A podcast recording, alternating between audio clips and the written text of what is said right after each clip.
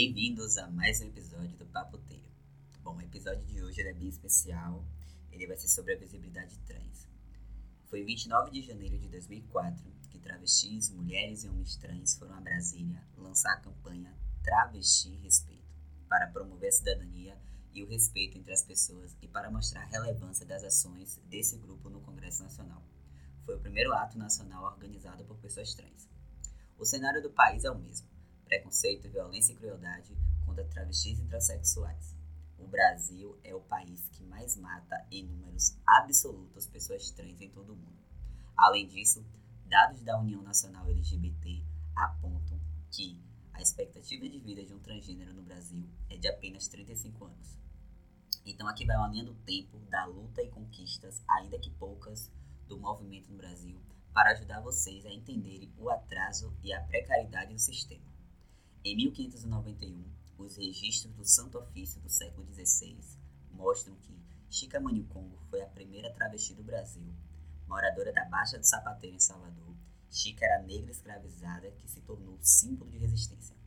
Em 1962, foi preciso 371 anos depois de Chica para nascer a primeira instituição LGBT+, do Brasil, a Tumalqui, fundado no Rio de Janeiro é o primeiro grupo que se tem registro na história do Brasil.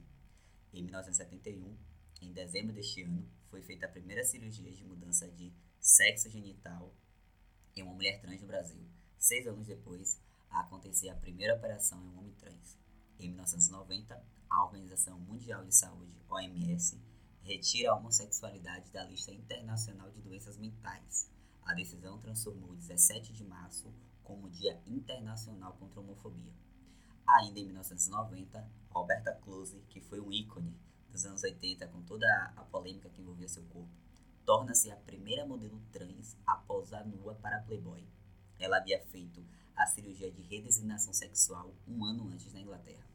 Em 2004, foi instituído o Dia Nacional da Visibilidade Trans. Em 29 de janeiro, 27 transexuais e travestis foram ao Congresso Nacional em Brasília reivindicar seus direitos.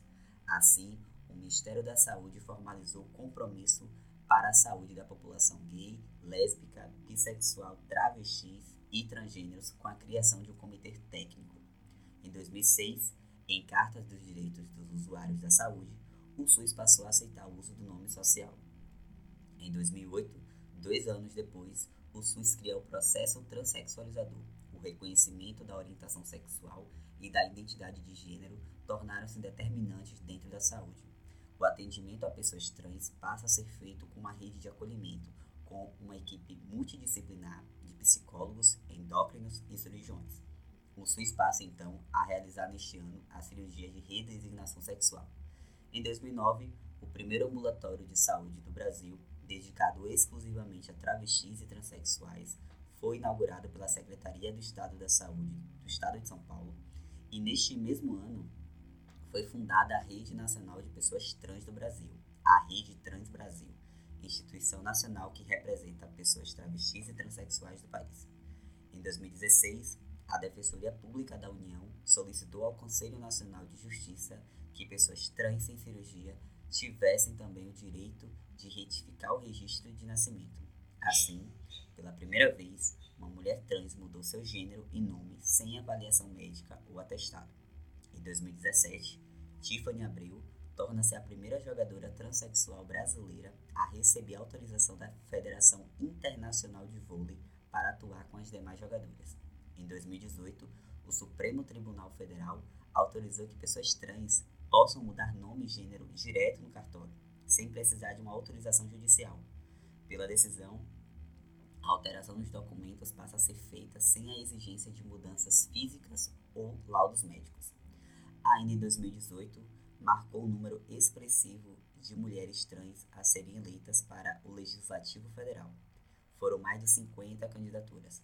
Érica Malunguinho foi a primeira transexual eleita deputada estadual no Brasil, em São Paulo.